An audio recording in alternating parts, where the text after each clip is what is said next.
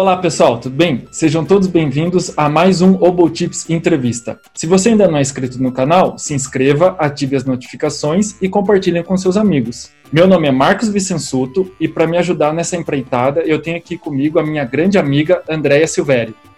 Olá, eu sou Andréia Silvério e hoje a gente tem o prazer de entrevistar Joel Giesiger, primeiro oboé da Orquestra Sinfônica do Estado de São Paulo. Joel, mais uma vez, muito obrigada por você estar aqui com a gente. A gente está muito feliz de ter você aqui. É um prazer, é uma honra falar com você e te ver de novo, né? Mesmo que, que assim, virtualmente. É, a gente gosta de começar as entrevistas conhecendo um pouco mais dos nossos convidados. Então, eu queria te perguntar como foi o seu primeiro contato com a música e como que você parou com o oboé nas mãos. É, primeiramente, eu gostaria de agradecer esse convite, né, estar aqui com vocês. E, ah, gente, é muito carinho que eu tenho pelos dois. É muito legal ver vocês aí, tá bom? Estou me sentindo muito honrado mesmo, porque é uma geração diferente da minha.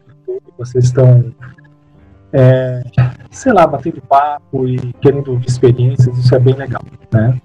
Olha, o meu contato com, com, com a música e o fato de eu estar tocando o oboé é, é uma coisa meio que mística, meio cíclica. O oboé caiu na minha mão, mas eu sempre procurei que instrumento era aquele que tinha aquele som de oboé, entendeu? Uhum.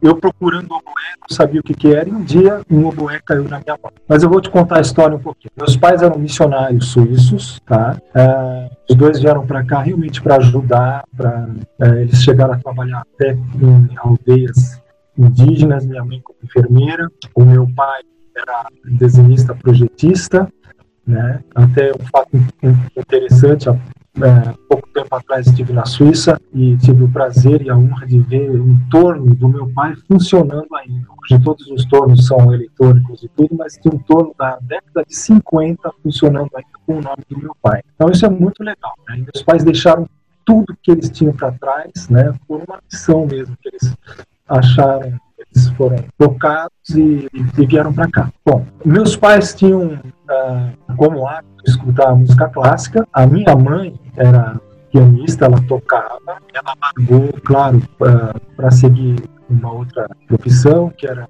enfermagem, né? Aliás, na verdade, era instrumentadora né, de, de centro cirúrgico, era isso que ela, que ela fazia. Ela tocava piano, ela chegou a ter aulas com um, um famoso pianista à época, até hoje todo mundo conhece, é Dino Lipati. Ela chegou a ter, acho que uma aula com ele, mas enfim, até aula com esse cara tinha que estar tá tocando bem. A gente tinha como hábito escutar música clássica em casa. Nós não tínhamos outros discos, discos populares, nada. Até do meu pai mesmo, pelo fato de, de ser missionário, de ser pastor tal, tinha toda aquela carga né, de manter o exemplo. Né? Isso é uma coisa que talvez as pessoas que não estão é, integradas nesse universo não conheçam, né? Mas é uma carga um pouco pesada para quem é filho de pastor, né? Ou seja, todo o negócio de mostrar o exemplo, então, é bem diferente do que você tem hoje do cenário evangélico, mas era uma coisa de, de ter uma vida simples, de ter uma vida regrada, né? uma vida franciscana. Isso era para nós era. Eu não tinha, tinha, não tinha nenhuma roupa que era nova, era tudo roupa usada. Pra você ter uma ideia, né? Então era com esse cenário que eu acabei crescendo. Muito bem. E tinha, tinha uma coleção de discos lá em casa, que eram as novas sinfonias de Beethoven. E, gente, eu ficava maluco com o solo da, da Quinta Sinfonia. Que instrumento que é esse, mãe? Pelo amor de Deus, quero saber que instrumento que é esse. E minha mãe não sabia. Né? Não tinha noção de que instrumento que era aquele. Então, a quinta de Beethoven, a pastoral, aquele vibratinho dos oboés, nossa, eu ficava louco, eu queria saber o que, que era aquilo.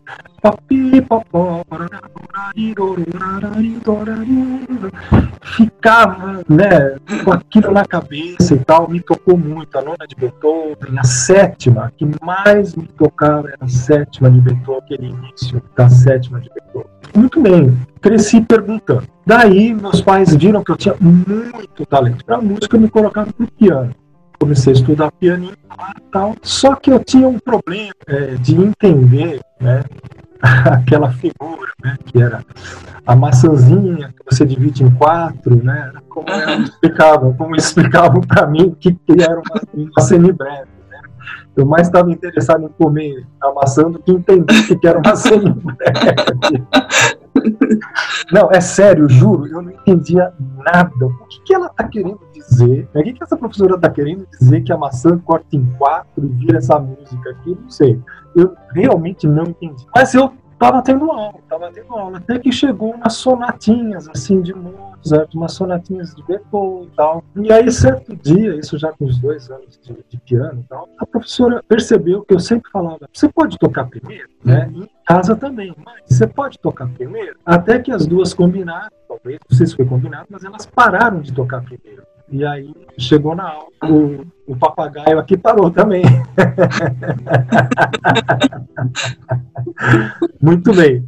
Daí, enfim, parei de ter aulas de piano, né? E na escola municipal de música para aprender notas efetivamente. E aí comecei com a flauta doce. Fiz grupos de flauta doce, me apresentei com esses grupos. Um lugar que era bem legal, na Marquise do Ibirapuera. Não sei se vocês vão lembrar, mas tinha um teatro lá.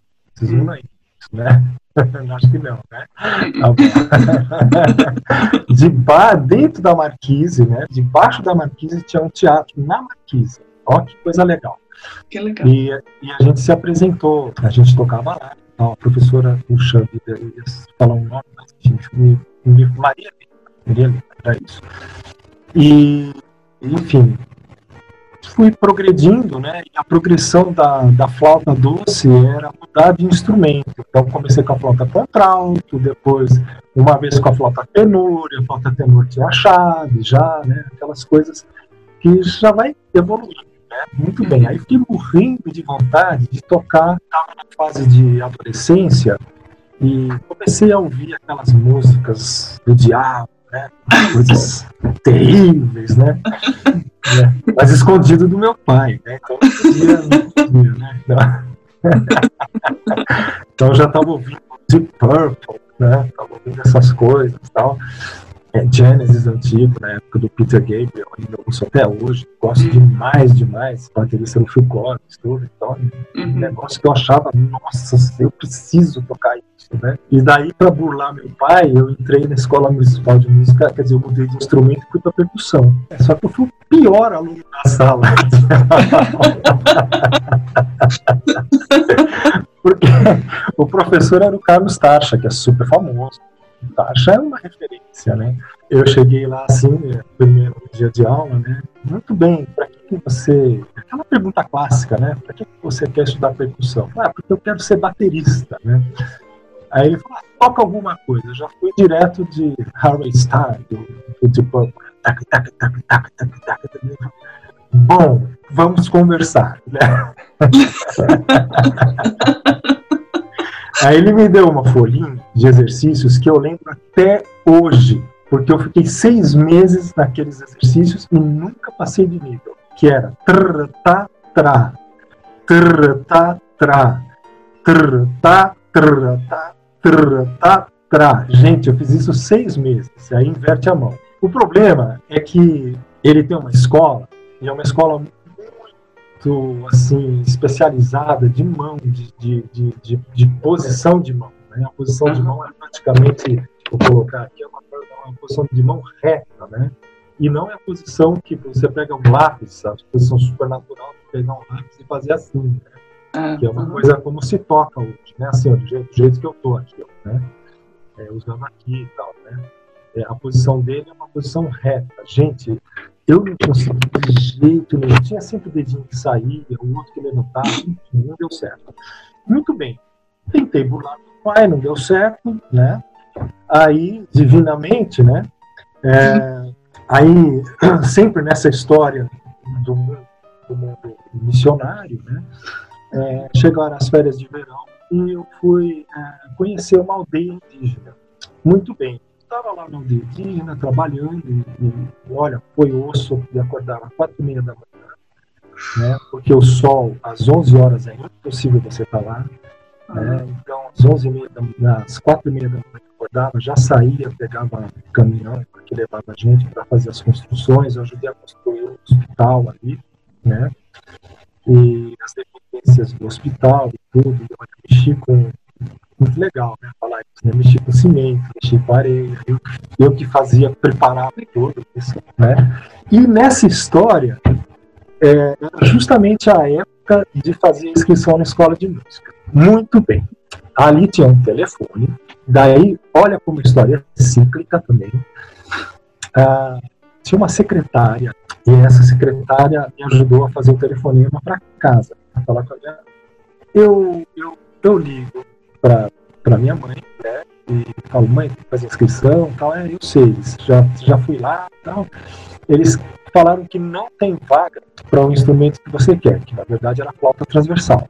Tá? Esqueci de falar isso. Eu queria tocar flauta, né? Que achava que era o instrumento lá que estava nas sinfonias de Beethoven. Né? Muito bem, comecei é, conversando com ela, né? Olha, tem um tal de fagote, tem a clarineta e tem o oboé. Eu falei, mãe, olha, fagote eu não gosto, é claro de fá, não vai dar certo. Clarineta para mim parece um instrumento fazendo arpejo debaixo da água. Assim, eu não quero também. Então vamos enganar a escola de música, né? Enfim, falei, vamos, vamos tentar essa flauta, vamos pegar. Não, vamos tentar esse tal de oboé. E aí depois eu mudo. Essa pessoa que me atendeu ali no telefone, eu fui encontrá-la 20 anos depois na USESP, no CDI. Ela me reconheceu. Olha que coisa. Ela falou, Joel, você estava na missão Alves 20 anos atrás? Eu falei, gente, a senhora que estava lá, que fez o telefonema para mim, por causa de você, eu tô tocando apoio hoje aqui. Você vê que coisa, né? Uma música, para mim é, é, mágico, né? As coisas foram acontecendo, né? Muito bem. Cheguei na prova de oboé, né? Aquela velha pergunta, né? Que eu acabei de falar assim, para que que você quer tocar oboé? E, e, meu professor era um espanhol, o Benito. Vocês conheceram o Benito? Eu não. O Benito, o Benito é uma figura. O Benito é uma história. Né? Uma coisa, é uma peça. E o Benito, assim, a cada 10 palavras que ele falava, 12 eram palavrões, né? Então. É... tu, pra quê? Pra que queres tocar no boy? Eu falei, bom, é que não tinha vaga para flauta transversal, e me botaram na flauta, na, na, esse instrumento aqui, né?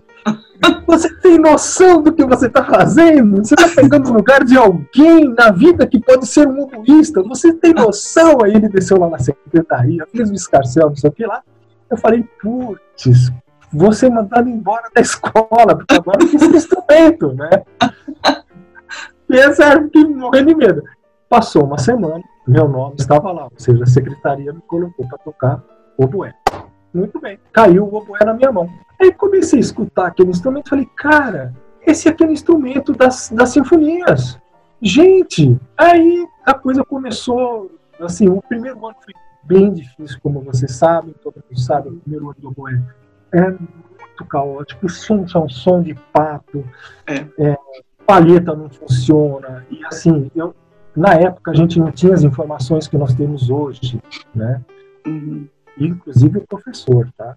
A gente não tinha informação. Enfim, a carreira fluindo desse jeito, né? Depois eu, eu conto um pouquinho, se vocês querem que eu conte sobre isso, né? Como é que era tocar o oboé naquela época, né? Mas enfim, foi dessa maneira que o oboé começou. Então a primeira pergunta está respondida. Não, pode, pode, pode, pode continuar, claro. Tá bom. Tá, é então, é bom saber naquela... essas histórias. É, é, sim. Legal. Naquela época, é, a gente não tinha material. Como é que chegava material para cá? Era através de uma casa chamada Casa Manon, uhum. é, lá na 24 de maio, é, do Teatro Municipal de São Paulo, aquela rua paralela lá, 24 de, maio, março, maio, sei lá. Aquela ruazinha lá que sai do, do, do, teatro, uma das últimas casas lá. E lá a gente é, tinha palhetas prontas, né? Pedia para chegar algumas canas lá. Então chegava a cana, gente, vocês não têm menor ideia. Não tinha molde, moldar do jeito que vinha, a gente não sabia goipagem, não sabia, sabia nada. Outra coisa que se fazia na época era quando, isso era de lei fazer, isso era de lei. Quando as orquestras se apresentavam no Teatro Municipal, né, ou cultura artística, a gente ia pedir material para os oboístas. Sério. Era de, oh, você tem cana? Você, será que eu posso? Será que amanhã você sai? Né? Será que amanhã você pode me trazer umas canas? Então a gente paga, porque a gente não tem cana. E era assim que a gente vivia. Então, assim, vinha uma orquestra alemã, a gente pegava as canas com material alemão. Vinha uma orquestra americana, pegava a cana com material americano. E, meu, saía a palheta do mesmo jeito. Os tubinhos que a gente tinha, nossa, o Benito também, não tinha nada de tocar com Chiarug 2. Era o que tinha. Era medida 47, 45, 46, é, largo, estreito tal. Quer dizer, e eu lembro muito do Benito fazendo as palhetas, e quantas vezes ele não pegava a faquinha e ajeitava um monte da palheta, gente, na mão. Então, assim, era, é, é, ele montava a palheta e, cara, ele ia tocando, caía o sol, caía o dó, então, assim, ele pegava a palheta e ia ajeitando o molde, como se fosse é, palheta de oboé barroco. E era assim que a gente tocava na época, né? Então, meu, primeiro ano do oboé, uma desgraça. Assim, né? Depois fui pegando jeito e aquela coisa. Eu era um garoto assim que tocava tudo, tocava piano, tocava um pouquinho de violão, tocava baixo, enfim, gostava de tocar instrumentos, pulsava muito, né? E o oboé pegou assim daquela forma, né? Cara, ou eu toco no um instrumento que eu não estava conseguindo dominar. Isso me deixou maluco. Falei, cara, eu tenho que tocar esse negócio, não é possível. Daí eu fiz o concurso lá para ir para Campos do Jordão, né? Festival de 85 e 86. E passei nos, né? Passei e para mim foi um marco. O festival foi um marco porque em vez de bagunçar a noite, não dava para ir do jeito nenhum, porque o pessoal ficava fazendo uma zona lá, né, no preventório, não sei se vocês passaram por, pelo Festival de Campos, onde tinha o preventório, era impossível de dormir à noite, né, principalmente numa das séries de 1986, que uma das pessoas que hoje tem um posto, assim, bem os maiores postos das orquestras sinfônicas, eu não vou falar nome, mas o cara tocava trompete, Uhum. É fácil saber quem é.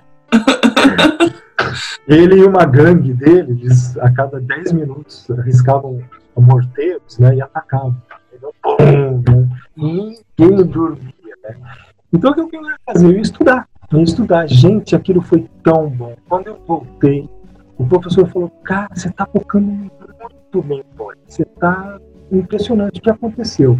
E isso me marcou me marcou. Comecei a estudar oboé viciado, assim, viciado em estudar oboé. Eu ia para a escola de manhã, voltava meio-dia, almoçava e ia estudar oboé o dia inteiro. E eu tinha um irmão, quer dizer, tem um irmão que na época estava fazendo universidade, estava fazendo outras coisas tal.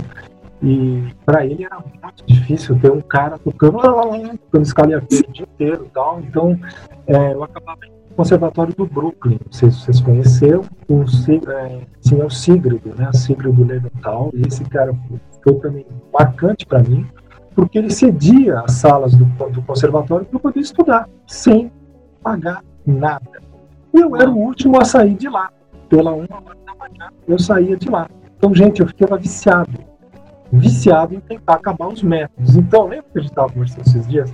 Acho que foi, foi numa live e a André falou: Nossa, estou traumatizada com os 16 estudos diários até hoje do, do Jean-Pierre.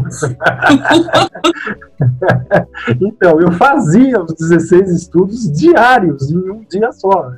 Completamente doido. Completamente doido.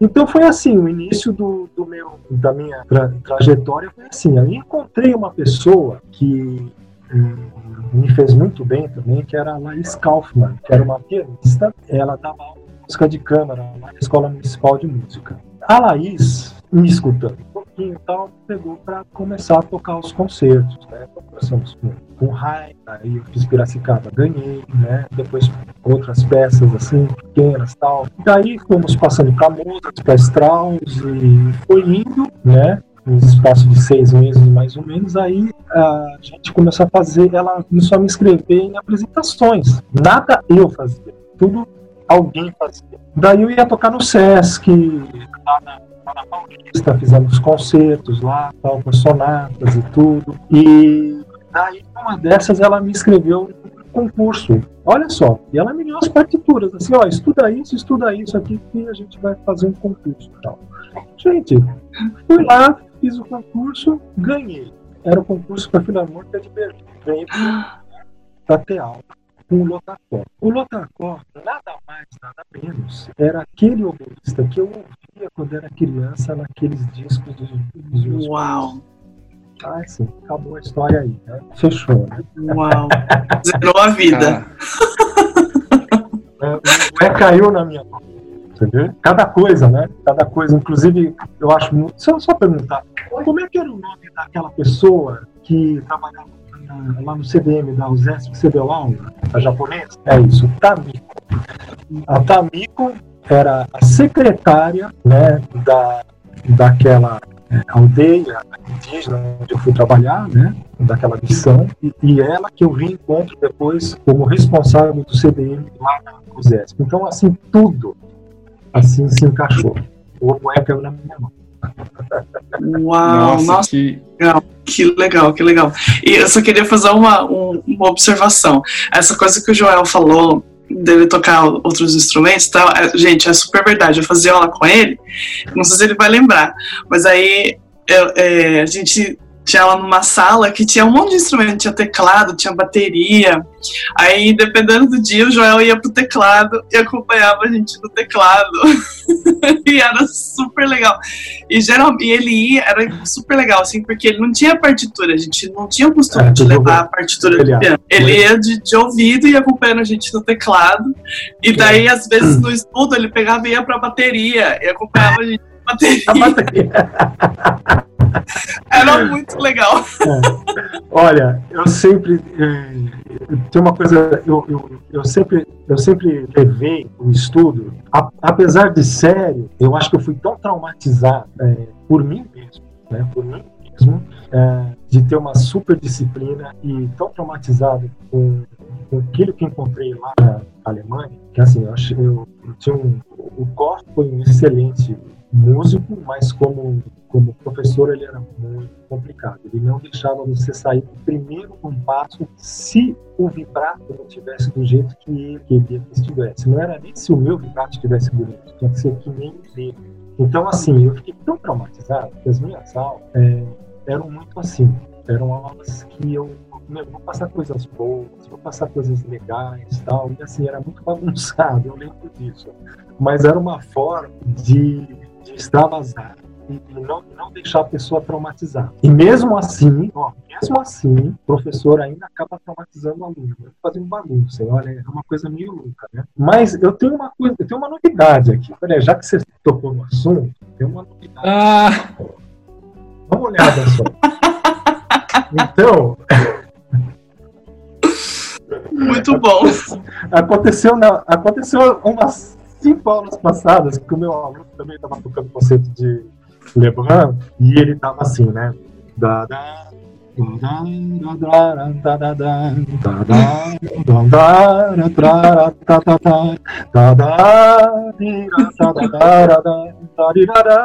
eu falei, cara, é, tá, tá, muito, tá muito popular isso aí. Não dá pra tocar desse jeito. Ele não tava entendendo, era aula por Skype, né? A aula que a gente tá fazendo agora, né?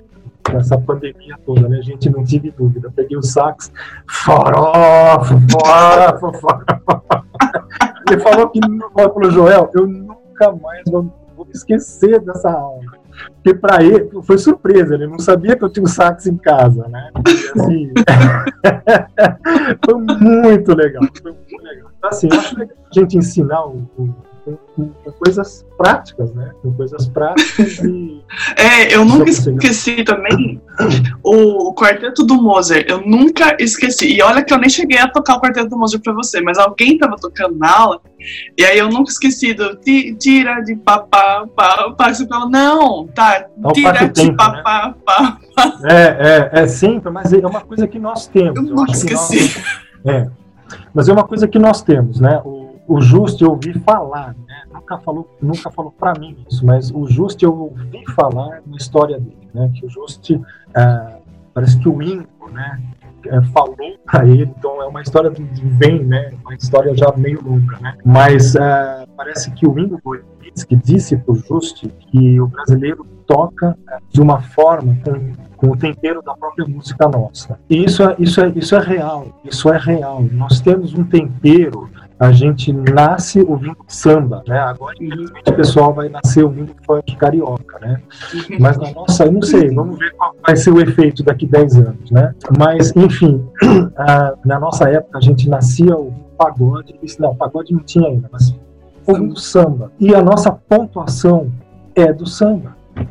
A gente toca que nem samba, né? Então a gente toca as semicocheias, taca taca de taca, na época eu fazia tac tica tac tica tac tica tac tica tac. E é isso a nossa acentuação do Mozart é essa, né? É impressionante, mas é, um alemão, se você pede para ele tocar quatro uma série de quatro semicocheias, ele vai tocar são, são uma série de quatro semicocheias. E o brasileiro vai a gente faz isso. É impressionante, é impressionante. É. Eu acho que o americano, o americano também, né? O americano você pede para tocar quatro semicocheias, não tem variação nenhuma. Não. É, eu sei. sei. Joel, você é. mencionou um pouquinho da é. quando você foi para a Alemanha, né, estudar com o Dr. Koh. Como que foi esse essa passagem na Alemanha e, e também na época que você foi, né, que hum. da guerra acabando a Guerra Fria, o Muro de Berlim, como que foi essa essa fase assim? Pessoal, vocês não acreditam, eu saí do Brasil, eu tinha, tinha acabado de fazer 20 anos, com a mão na frente, outra atrás, tá? A minha prova de alemão foi, ó, sério mesmo, é, pediram para estudar alemão em quatro meses. Gente, eu não consigo fazer alguma coisa em quatro meses forçado. Não sei se vocês conseguem. Eu não consigo, não adianta. Para mim tem que ser espontâneo, né? Eu fui forçado a estudar o alemão. E aí a minha prova de alemão é Wie geht es Ihnen? Eu, hã? Quer dizer, o mais simples, né? Como vai você? Eu foi a resposta. Eu não consegui aprender alemão. Daí, eu só fui para a Alemanha porque a pessoa falou: você é um talento excepcional e você tenho certeza que vai ter retorno. Eu preciso você de volta aqui no Brasil daqui dois anos tocando bem oboé. Você promete duas coisas. Você promete que você vai estudar e você promete que você volta. Foi assim a minha, a minha prova de alemão. Quer dizer, nem alemão eu falei. Muito bem. Foi pela Fundação Vita. Né? Uhum. E nossa, eu tenho também super, super gratidão por eles. Foi, foi muito legal. E a dona Beth Stegman, que me, que me ajudou. Então, essa entrevista foi com ela e foi muito legal. Me ajudou muito, muito, muito. Assim, você é um talento, eu quero que você vá. Muito bem. Chegando lá na Alemanha, uma mão na frente, outra atrás, uma mochila, um oboé, chegando alfândega, cachorro, pastor alemão desse tamanho, assim, os caras com aqueles capacetes formato de guerra, né, da segunda coisa, coisa de filme, metralhadoras. Era assim passar alfândega chegando em Berlim. Era assim, nesse, nesse, nesse sistema, assim. Eu já cheguei traumatizado, falei, caramba, onde eu tô, né?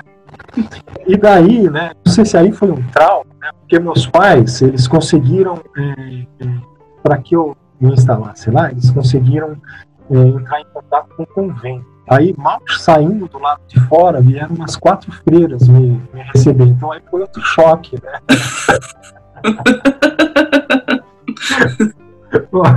Chegando em Berlim, aqueles pessoal, assim, tudo assim, né?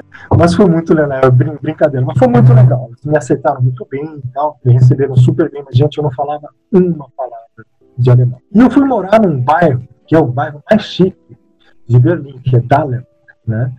Eu fui morar em Dahlem, numa mansão, numa super casa, mas para mim tinha um quartinho lá separado e daquele jeito que é alemão. Né? O quartinho tá lá, tem é, um, uma pia, né? tem um aquecedor, uma lamparina, não tem mais nada, e o banheiro do lado de fora. Né? Isso, por causa da, da guerra, né, até, até hoje você encontra é, casas desse jeito. E, enfim, eu tinha os, os todos os contatos, né? E daí, dia marcado, hora marcada, peguei o trem, metrô, né, o trem, fui para a Filarmônica de Berlim, cheguei, olha, aqui estou, é, I, I am Joel Giesiger, é, from Brasil, né? Assim, foi, foi, bem assim, né? E daí cheguei numa sala, me, me apresentaram lá para a pessoa responsável e, gente, daquele jeito, nem inglês, pouquinho de francês, nem né? Num país, num lugar super esquisito, assim, muita cultura diferente, né? Toda aquela coisa de você, de brasileiro, né? Você, você vai atravessar a rua, né? não tem nenhum carro, você atravessa. Vai fazer isso lá. Vai fazer isso. Se, né? Se a, com a faixa de segurança, um negocinho, né? Pedestrezinho vermelho, você tenta passar lá. Né? Isso aconteceu comigo já logo de cara. Né? Chegando lá. Ah, você está passando no farol vermelho, não tem carro, né? Quer dizer, a nossa cultura é essa, né? Tá, pode estar um frio de menos 20 graus, tá fechado o farol, você vai ficar lá, meu. Né? Você vai congelar, mas você vai respeitar as regras. Né? É assim que funciona um pouco. Né? O que foi muito interessante para mim foi, foi um dia é, marcante. Eu estava justamente nesse convento estudando tal, e aí uma das freiras bate na porta falando assim, Joel, uh, this is a special day. Please, uh, today is a historical day. Please go to the to the to the town. Go to the town. Go to the town. O que está acontecendo? Aí ela ligou a televisão. Eu vi a televisão preto e branco, né? Eu vi na televisão a porta de Brandenburgo, todo mundo em cima. Daí ela me dá um papelzinho assim, né? Escreve no papel, né? Pega o metrô tal, desce na, na estação tal, faz a baldeação tal e vai para tal lugar. Bem, fui. Cara, era a queda do mundo de Berlim. Só isso. Só. Assisti a queda do mundo de Berlim, assim. Tava lá. Eu tava lá. Então, foi muito interessante, né? Porque eu vi depois o pessoal pulando pro lado de cá e o pessoal indo na, na principal avenida, que é a Kufrstendam, né? o pessoal andando lá e vendo toda aquela, naquela época, nessa, como é que eu posso te falar? Era hum, o supra-sumo do capitalismo aquele, aquele lugar, né? Então você podia ver as pessoas é, fazendo pizzas, né? Então, carros Mercedes-Benz, ou então coisa que o alemão oriental nunca tinha visto, né?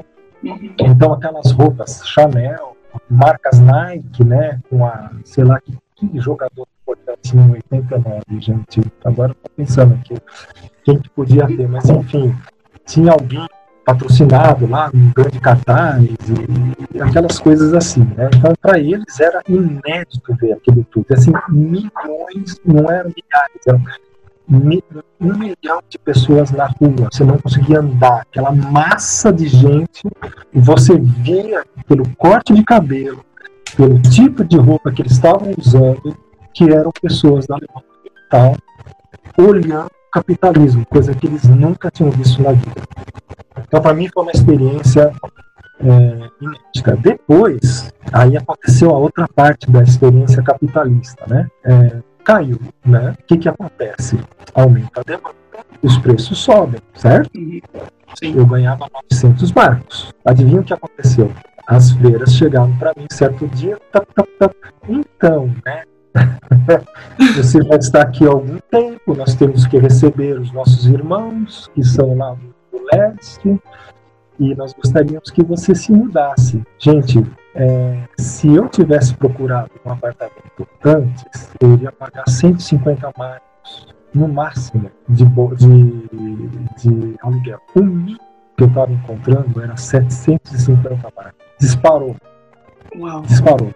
Daí, cara, aquela dificuldade para encontrar algum lugar para morar, tudo tal. Então, assim, meu começo foi Passando seis meses, eu passei medo de ficar na rua, de ficar. E aconteceu, teve uma noite que eu fiquei na rua. Teve uma noite que, que assim, né, Los Hermanos, né? Vocês conhecem bem essa história, né? Então, tinha um violista lá da Filarmônica, é, estudante também, que disse: Ah, vem minha apartamento, né? minha habitação e tal. Falei, ah, ótimo, legal, arranjei o lugar, beleza. Peguei todas as coisas, fui na habitação. Cheguei lá, não era habitazione dele tinha uma chave só, e na Alemanha, a chave tem documento. Não sei se você sabe, a chave tem documento, identidade. Não sei se nos Estados Unidos é assim também.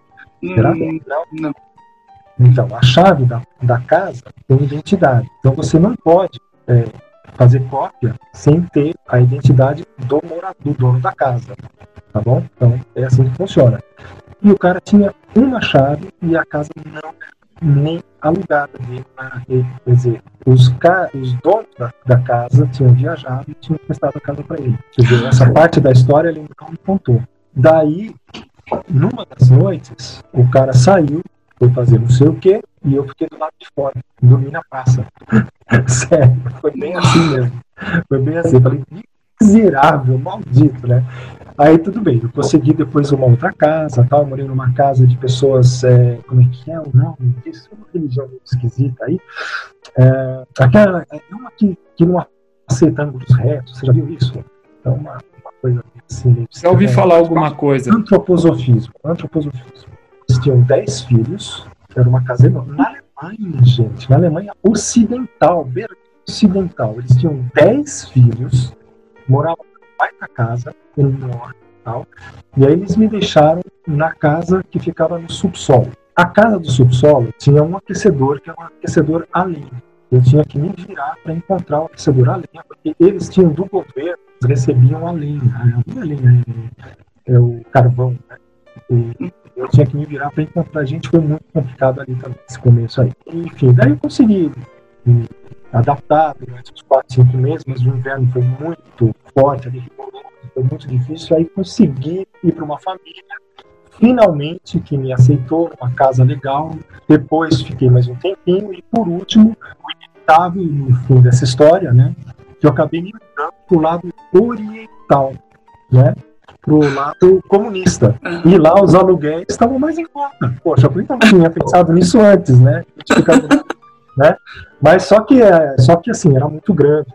Mas aí fui lado ori- oriental e, e foi uma experiência muito legal, muito legal. Porque, assim, você acaba vendo pessoas necessitadas também, pessoas que, que eram sedentas por conhecer coisas novas, os alemães orientais, né, os do leste, eles receberam mas super bem, super bem. Enfim, tem, tem N histórias que não sei se, se dá para contar mas histórias tão legais, como por exemplo o filho de, um, de, uma, de uma pessoa estava passando super mal e eu, eu vi gritos numa, numa casa, assim, uns três, quatro casas para lá, e gente, eu entrei na casa, o menino tinha se sufocado, e aí consegui pegar o menino, bater nas costas, enfim, ressuscitar o menino tal, e chamei um táxi, levaram ele para o hospital tal, e no dia seguinte, nossa, vocês não imaginam, na minha casa, assim, flores, chocolates, assim, de agradecimento e tal. Uma coisa assim, é, que um alemão talvez. Não sei, não sei, não sei, não sei, não sei te falar, mas foi um negócio, uma energia tão positiva. Quer dizer, a gente via que eram pessoas sedentas e eles falaram, a gente nunca esperava que um brasileiro fosse fazer isso pela, pela gente, né? Uhum. Foi bem legal, sem conhecer a, a língua, né? Sem falar direito a língua. Peguei o menino, peguei, bati nas costas, gritei ponta cabeça e tal, ressuscitei o moleque, enfim, aquelas coisas assim que são experiências que estão aqui guardadas na mente, né? E aí, quanto, quanto às aulas, vamos falar então efetivamente as aulas, né? Que eu acho que é o que, que vale mesmo, né? Ter aulas com o Lotarkov. O que foi? Lotarkov era um gênio, foi o cara que fixou a sonoridade do oboé mundial. Você pode falar o que você quiser. O som do oboé mundial é o Lotarkov, né? Você escuta as gravações dos anos 80 da Filarmônica de Berlim, você reconhece e fala, eu gostaria de ter esse som. É uma coisa impressionante, né? Ele fixou vibrato, fixou a maneira de fazer as, as linhas, é, era, era. Mas era uma pessoa muito complicada, muito difícil, era o Deus. Ele sabia que, que ele era o Deus e não tinha a menor humildade disso. Aliás, talvez ele sabia que ele tinha criado Deus, né? Talvez daquela forma, né? E as aulas com ele era, era assim. É, tocava a primeira escala do concerto de Mozart, ele nos deixava sair do trinado, né? porque o trinado estava do jeito que ele queria. E ele não tocava o oboé na sala. Né? As aulas eram casa dele, ele tinha dois pianos de cauda e um cravo. Não, desculpa, um piano de cauda e um cravo. Então, dependendo do repertório, ele ia para o cravo, dependendo do outro repertório, ele ia no piano. Né? Afinados a 445. Então, eu cheguei aqui, eu cheguei do Brasil com paleta americana, tá? Imagina uma paleta americana tem que afinar 445. Gente, é o caos. Você sabe. Andréa, né? Não dá, já meu. Pra assinar 442, imagina. É, não funciona, bicho, não funciona. Era terrível, era terrível. Bom, enfim, e, é, daí ele me deu três palhetas dele, e eu, assim, super inocente, ainda aquela começo de história de vida que eu contei, assim, né? Super inocente, na aula seguinte eu devolvi as palhetas para ele. Cara, eu sei que eu não falava alemão, eu entendi que ele me xingou. Quer dizer, deve ter sido. Deve ter sido. Eu, o Lotacote, dou três palhetas, a lenda, e você me devolve as três palhetas, seu filho de uma. Foi, eu imagino que tenha sido isso, né? Eu copiei as palhetas lá, fiz o que deu para fazer e devolvi as palhetas para ele. Né? Mas enfim, a gente foi pegando, foi pegando laços, né? Até que teve uma até que eu comecei a ter, ter aulas na Filarmônica. E, para minha surpresa, o Lotakov começou a tocar o boé comigo. E a gente começou a fazer o Strauss. E ele tocava, não, faz isso, peraí, vamos fazer isso aqui, vamos fazer tal. Então já fazia igual tal. E chegou um ponto que a sonoridade era a mesma, ninguém sabia quem estava tocando. Até que um momento, o Lotakov, peraí que eu preciso no banheiro. Ele abriu a porta, tinham seis alunos, sete alunos do lado de fora escutando a Aí eles falaram assim pra mim, nunca o Lutakov pegou o boé para tocar conosco. Né? Foi só com você, só com você. Então, assim, para eles era inédito um, um aluno estar tá tocando junto com o Cor. Né? E claro, né? Foi no banheiro, tal, a porta fechou, tal, a primeira coisa que eu fui fazer foi experimentar a paleta dele, né? não saiu nada, não saiu nada. Não saiu nada, nada, nada. Uma paleta super pesada. Não saía nada. Eu falei, mas não é possível, ele tá tocando com essa paleta aqui, né? Não é possível, né? Não saiu nada. Super pesado. Né?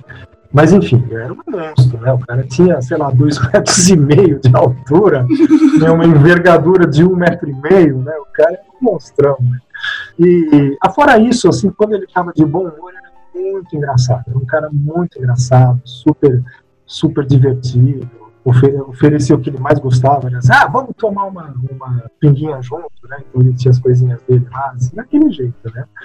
Mas era muito legal. Mas tinha que ser a cópia dele. Tinha que ser a cópia dele. E jamais ousasse falar de outro oboísta na sala de aula. Né? Eu aprendi também a as penas. Não, porque eu escutei o disco do Rory. Putz. Não faça isso, né? Nossa, que legal.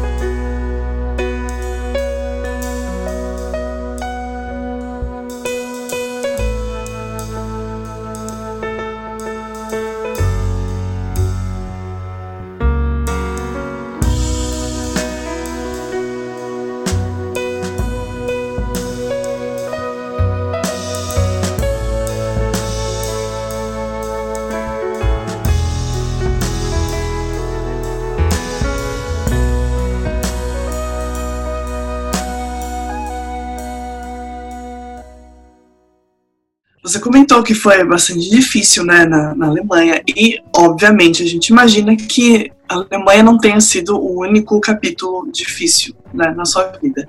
Teve algum momento da, durante a sua carreira como oboísta que você pensou em desistir, em largar tudo, sei lá, ah, isso aqui não, não quero mais, isso aqui não é para mim? Não. E se isso aconteceu, se você se reencontrou? Não, não teve isso não. Eu tive sustos é, isso é diferente. Uhum. Eu sempre lutei pelo sempre lutei por uma coisa. Isso fique, fique registrado. Eu sempre lutei por fazer música do jeito que eu quero fazer, e não do jeito que me mata fazer música. tá? Eu sei que eu tenho, eu tenho uma história, não tenho gosto cafona, né? Tenho colegas maravilhosos na minha, na minha orquestra, com quem no decorrer desses anos a gente passou muita encrenca.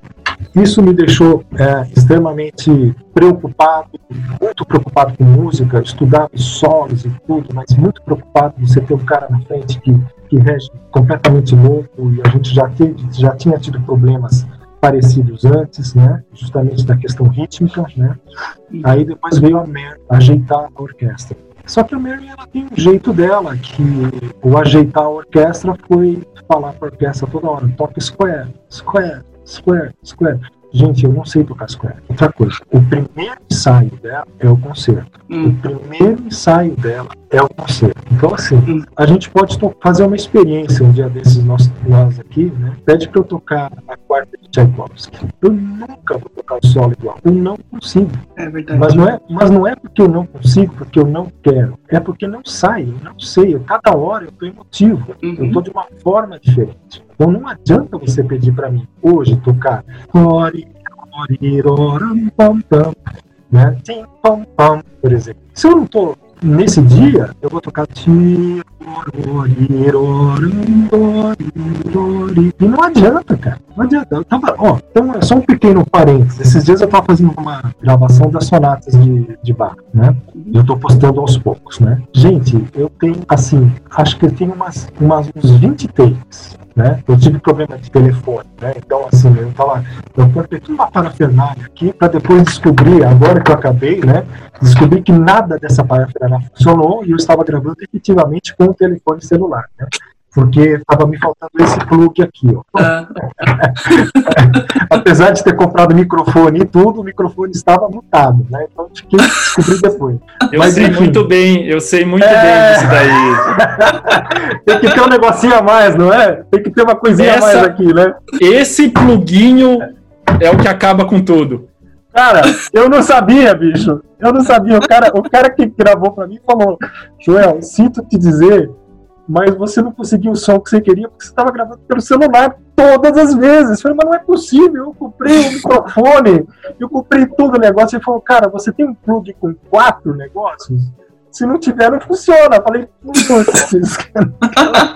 não, enfim, daí todos os takes do bar tem um igual, gente. Apesar de estar anotado, de ter anotado. Eu fazer assim, fazer assim. Gente, chega a inspiração, você faz diferente. Não adianta. Eu não consigo fazer. Então, assim, isso criou um pouco de tensão. Tá? A tensão, evidentemente, ela passa pelo corpo, né? Passa por tudo. E aí passou para minha coluna, passou para minha mão tudo, e acabei tendo um problema gravíssimo, super sério na mão, onde eu quase parei de tocar o boé. Mas isso foi real, foi real. Tá? Eu fiquei desesperado, gente. Eu fui até. Você tem uma ideia? O médico falou: para de tocar. Aí o cara me botou botox na mão. Eu queria bater, porque minha mão fez aqui, ó. Ela atrofiou. Eu não conseguia nem segurar um super bom. Fazia assim, ó. A mão fazia assim. Então, quanto mais tocar o boé, não dava para tocar. O cara anestesiou, o cara colocou botox em todo o meu braço e principalmente aqui, ó, tudo que era que é o lugar onde eu tenho, né? Simplesmente fechou minha mão, minha mão ficou assim. E aí? Meu Deus. E aí? O que, que eu fiz? Eu tomei uma decisão dura para não tocar o oboé. Vendi meu oboé com meu amigo Patrick e assim eu fui obrigado a não estudar o oboé com algumas economias, eu fui para a Alemanha e eu escrevi para o Frank se ele tinha alguma solução. E o Frank me, me falou que acabado de lançar um oboé, um maple, um maple, que é esse aqui, tá? de madeira clara. Esse oboé é super leve, é uma flauta doce tocando, super leve. Dito e feito, peguei as minhas economias, sem antes, fui para a Alemanha, sem antes passar no hospital em Berlim, pagar do próprio bolso uma consulta super cara, um super top de um cara de lá para saber o que estava acontecendo. E daí a resposta foi, cara, é carga, é carga emocional, é muito estresse, pegou todos os teus nervos, você tá com os nervos sobrecarregados. Falei, gente, mas tem gente falando que eu, que eu tô distônico. Ele falou, olha, tá, distônico você não está, posso te garantir. Todos os testes ele fez total distônico você não está. Né? Mas é uma carga emocional muito forte. Então, atingiu toda a tua coluna, atingiu todos os teus nervos da mão. Você está com problema de nervos, não é, né, não é nada físico. Bom, muito bem. É, um instrumento novo tal, mas isso me fez ficar mais forte. Eu nunca parei de tocar, mas eu comprei um material diferente e me adaptei. Me adaptei. Então, assim, com esse material diferente, me adaptei, mas continuei tocando na minha música. Nunca ninguém vai tirar a música de mim. Então, isso é importante que vocês tenham. Se você está convicto, você ouve gravações. Claro, ouça, ouça, né? Faça gravações. Se você está convicto daquilo que você quer passar, continue. Se aquilo que você quer passar está lá, continue. Ninguém pode tirar a tua música. Hoje eu estava escutando as coisas do Cláudio Cruz, no YouTube, ele postou uns estudos. Eu fiquei impressionado, porque no estudo ele faz música. Né, André? Não é aquela coisa, né? É. Mas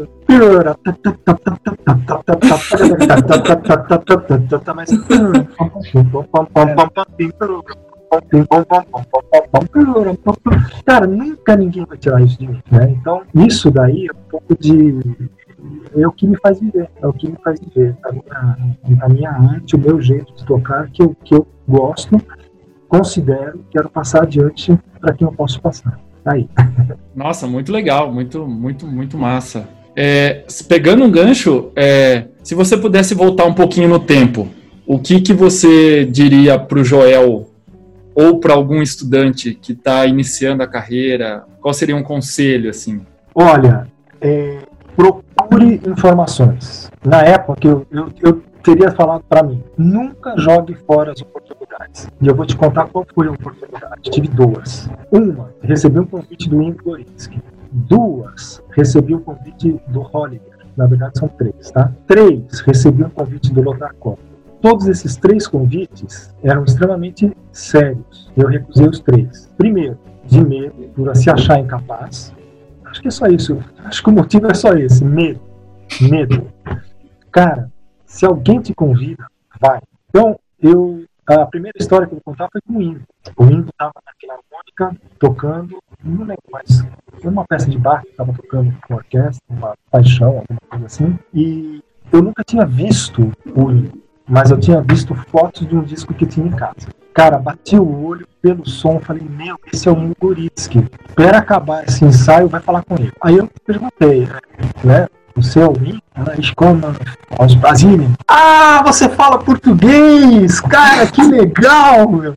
Pô, o que, que você tá fazendo aqui, né?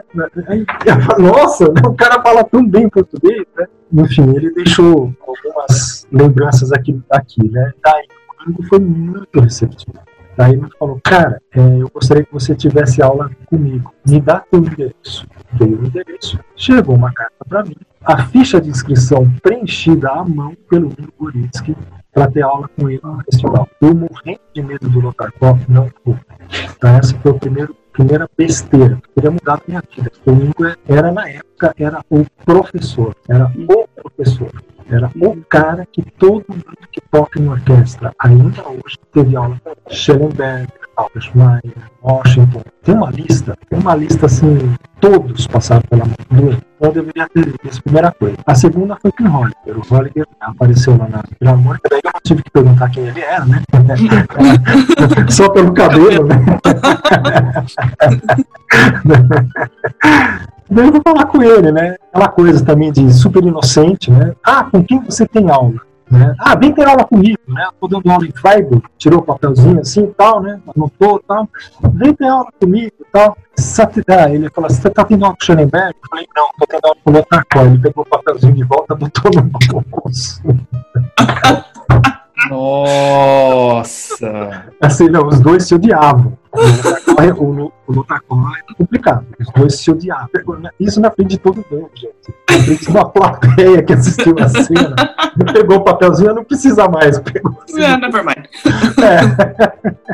E a terceira foi o próprio Koch. O Koch queria que eu fosse o primeiro aluno dele de Salzburg. E eu, meu, aquela coisa super inocente. Aí veio aquela coisa, né? Putz, eu prometi que eu voltava pro Brasil falei hum. tal, no comecinho, né? Vocês ouviram a história, né? Eu falei, falei pra, pra Beth Stegman que eu ia voltar pro Brasil e tal. Não, não tá certo. Acho que eu vou voltar e de lá eu peço uma bolsa de novo, não sei o quê. Bom, isso não aconteceu, né? Claro, né? E ele ficou super ofendido. Mas ele ficou super ofendido. Você nem imagina como ele ficou ofendido com essa história. Então, enfim, se vá, esse é um conselho que eu, que eu dou para mim, tá? vá atrás. Não, não, seja uma pessoa tímida, retraída, é, seja cara de pau, que o máximo que você tem é um não. Uhum. Um problema que eu ainda sofro hoje, aos 51 e vou fazer 52 daqui a pouco. Eu ainda tenho esse problema hoje. Quer dizer, vá atrás, seja cara de pau, pergunte. O máximo que você vai ter é um não. Uhum. Se eu não, beleza, vai pra outra. Pergunta outra chance, outra... as portas vão se abrir. Uma hora ela se abre. Pergunta, né? E vá ter aula. Vá ter aula com vários professores. Não tenha medo que o Joel vai te colocar uma forca na sala de aula e vai puxar a forca porque você foi ter aula com fulano de tal. Não, agrega, agrega. Mesmo errado, agrega. Mesmo errado, agrega. Você sabe, isso eu não quero para mim. Info informações ótimas, né? Para a tua vida. O que eu quero para mim, o que eu não quero para mim. Como aquela coisa que eu estava falando. Eu quero para mim tocar assim. E vou sofrer as consequências de tocar assim. Mas eu quero para mim. Então é uma escolha. A partir do momento que você fez escolha, não é que eu ver a palavra em francês. Regret. Arrependimento. É. Não tem arrependimento. Você escolheu, tá? Uhum. É isso aí. Então, esse é o recado que eu dou para os alunos e para mim mesmo. Ótimo. Joel, a gente poderia ficar aqui o dia inteiro ouvindo, ouvindo você contar sobre a sua carreira. Infelizmente, não podemos. Tô então, para ir. pois é, mas para ir para o finalzinho mesmo, para terminar agora, a Oi. gente faz um bate-bola. E aí você responde a primeira coisa que vier na sua cabeça. Nossa! Você, você tem certeza? Em uma pergunta. Então vai. Ó, eu nunca assisti, vai lá, hein? Agora vai ser bate-bola bate mesmo. Eu não sei que você vai perder. Ótimo. Vai sair daí. Vai lá. Fala. Lugar preferido. Nossa. É... Montanhas. É, um esporte, um hobby. Hobby azul. Não, desculpa, tênis. tênis, adoro tênis. Se você não fosse músico, você seria? Sem dúvida, funcionário da, de alguma coisa de aviação. Adoro aviação. Mecânico de avião. É, Joel Giesiger, o que toca na sua playlist? Vocês não vão acreditar. Genesis, antigo, dos anos 70 até 80, 81 para lá, tá? 80 para trás. Uhum. Supertramp, também 80 para trás, 89 mais ou menos. 59 para trás, Metallica, Deep Purple, Yes. É isso. Parei por aí. Eu não tenho um repertório muito grande e eu pouquíssimo ouço música clássica. O que eu ouço, na verdade, é alguma coisinha para me atualizar. Então, de vez em quando, eu coloco François Leleu, um Ramon Ortega e aquela coisa que eu falei, né? Fico convicto com algumas coisas e outras eu preciso mudar. verdade, é, verdade. Uma música The Logical Song, Supertramp. Muito bom. Olha aí, ó, gabaritou. Foi super fácil. Mas antes da gente terminar, agora uma história engraçada, alguma coisa que aconteceu, algum concerto, uma coisa tem várias, tem várias, gente, tem várias, várias. Acho que uma que é imperdível. Eu posso contar duas? Claro. claro. Eu vou contar uma que aconteceu comigo, e depois você edita se precisar. Eu estava na, na faculdade de Direito, na rua Maria Antônia, e eu estava fazendo um recital ali, eu me lembro que eu toquei aquela sonata de Loire que tem o chapéu de três pontas, tam, tam, tam, tam, tam, tam, tem todas essas variações, vocês conhecem? O finalzinho, é dificílimo, né? Toquei isso, toquei Fulante, toquei Sansans, toquei as três romances, enfim, repertório clássico nosso, né? Eu quis terminar com Sansans, né? Acaba com. Então, assim, aquele final. Acaba um concerto em grande estilo, né? Muito bem. É, fizemos o primeiro movimento. Fizemos o segundo, né?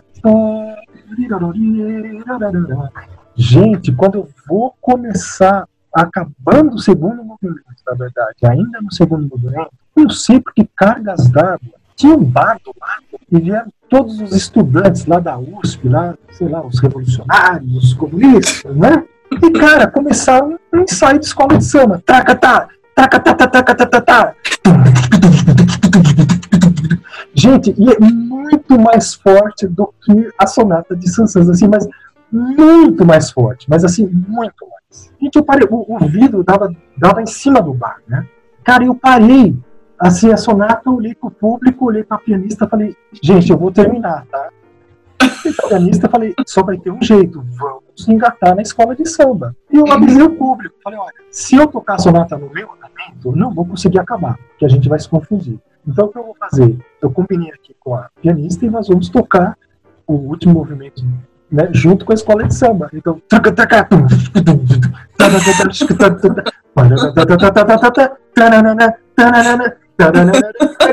assim, bicho. A plateia rindo, bicho, eu fui super aplaudido, super aplaudido. Eu nunca tive tantos abraços assim no final, eu falei, cara, você foi genial. Isso é uma história super engraçada e eu tenho o prazer de contar. E aí uma segunda. Posso contar uma segunda? Claro, claro. Ótimo. A segunda, uma segunda foi. Ah, eu não sei, cara. Eu ia contar uma traquinagem, mas não pode contar traquinagem, porque eu vou contar no meu livro quando ficar mais velho. Mas ainda, tô, ainda, ainda tô trabalhando, não pode falar. Então eu vou contar uma outra história ainda. Tem, tem tantas, né?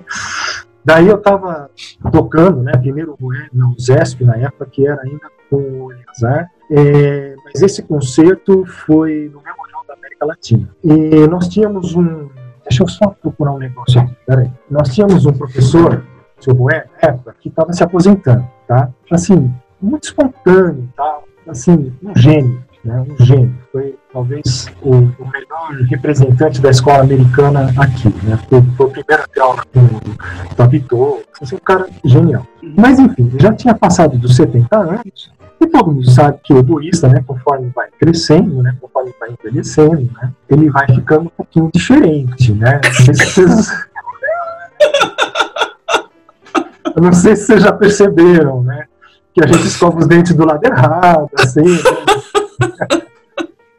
Algumas coisas vão, vão, alterando, né? Uhum. Daí esse professor. Gente, é muito engraçado. No meio do conceito imperador, que tem aqueles, acho que 28 compassos de espera, e o oboé, então, o primeiro com dó sunido, o segundo compasso sunido, sabe como é que é? Né? Uhum. Enfim, a gente tá lá naqueles momentos de, de espera tal, aí de repente eu ouço um barulho do meu lado, assim, ó, dá pra ouvir? Dá pra ouvir aí? Uhum. Plástico. Cara, ele abriu uma sacola no meio do concerto, assim, e me tira um álbum duplo, triplo, desculpa, um álbum triplo, e ele abre no memorial, esse álbum triplo.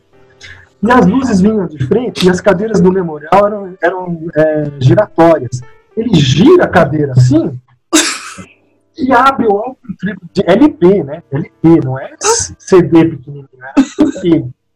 LP é um negócio enorme, assim, escrito Pastor Piazzolla e sua banda. o Diogo Pacheco regendo, falando, Joel, pelo amor de Deus, faz assim, pelo amor de Deus, alguma, alguma providência, pelo amor de Deus, manda ele parar. Tal. E, a música rolando, gente. A gente tocando e o cara assim, Pastor Piazzolla e sua banda, né? Orquestra inteira. Essa foi uma, né? E a última que eu vou contar, que é legal também, essa é bacana, que eu lembrei agora, foi com o Eliazar também, é, tinha uma peça contemporânea, e essa peça contemporânea começava com é, solo de vara de pescar. Olha que coisa. E eu era o solista de corno inglês. Eu estava na frente do Eleazar e ia tocar um solo de corno inglês. Ah, Você já Deus conhece essa história, Marcos? Não, mas eu. Então, daí, cara, as pessoas lá do o naipe de percussão entrava, um de cada, quatro de cada lado, assim, com uma, uma vara de pescar, assim. Aí o, o maestro né, tinha que dar entrada para mim, eu uma cadinha de cor inglês com tanto grave, assim, né, tal, né? E eu lá na frente, com um pouquinho, uns 15 centímetros acima, né? aquela coisa bonita de solista e tal. Bicho, vocês não acreditam. Começou a peça. Os caras entrando com vara de pescar. Bom! A pessoa acerta o tímpano. O cara acertaram tímpano. Aí o, o Eleazar ia dar entrada, ele começou a rir. E a orquestra inteira, bicho, orquestra inteira rindo. E eu tinha um dó grave piano pra tocar no cone inglês, bicho. E eu. Comecei falando, maestro, espera um pouquinho a gente se acalmar, pelo amor de Deus. Tá? O maestro, Eleazar, com aquele sisudo, o jeitão dele, né?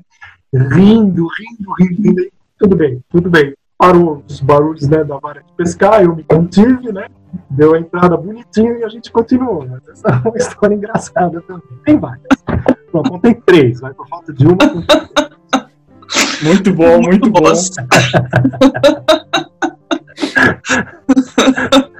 Ai, meu Deus. Bom, é isso. Muito obrigada, Joel, pelo seu tempo. É, queria aproveitar também que a gente que agora consigo falar com você, né, sem ser por um, pelo chat da, da live, mas eu queria te agradecer é, pelos anos que você me deu aula, Imagina. pela sua paciência, eu sei que era difícil.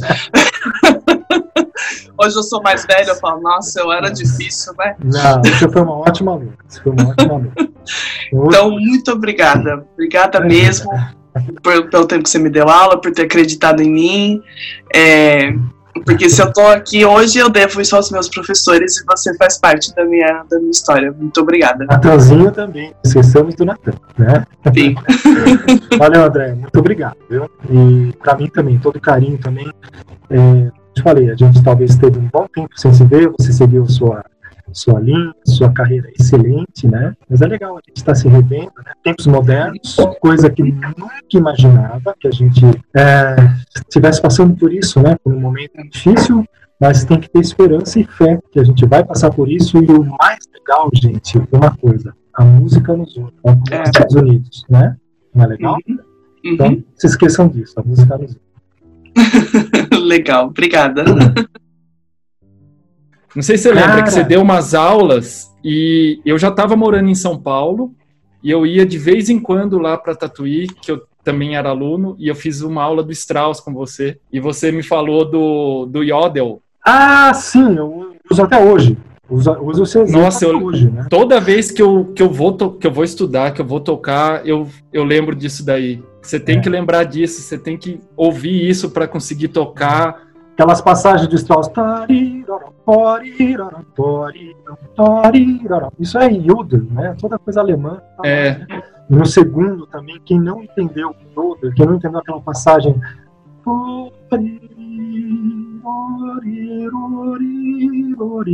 Quem não entende a música das trompas alpinas, né? Uhum. Não, é muito difícil interpretar isso, porque tem que ouvir uma trompa alpina primeiro. É, é verdade, porque as trompas vêm antes, né? Isso é isso aí. É, é, como, é como você falou, né? É o sotaque, né? A gente o tem o, o, nosso sotaque de fazer Exato. e eles têm o deles. Exato, é. exato. E aí tem uma particularidade ainda. É o sotaque bárbaro. É outra coisa ainda. Você sabe que eles se consideram, os bárbaros, né? Eles se consideram até uma região separada da Alemanha. Apesar de ser, de ser Alemanha. Mas eles se consideram diferentes, né? Eles têm toda uma cultura deles. É, é legal você estar tá falando isso. Obrigado.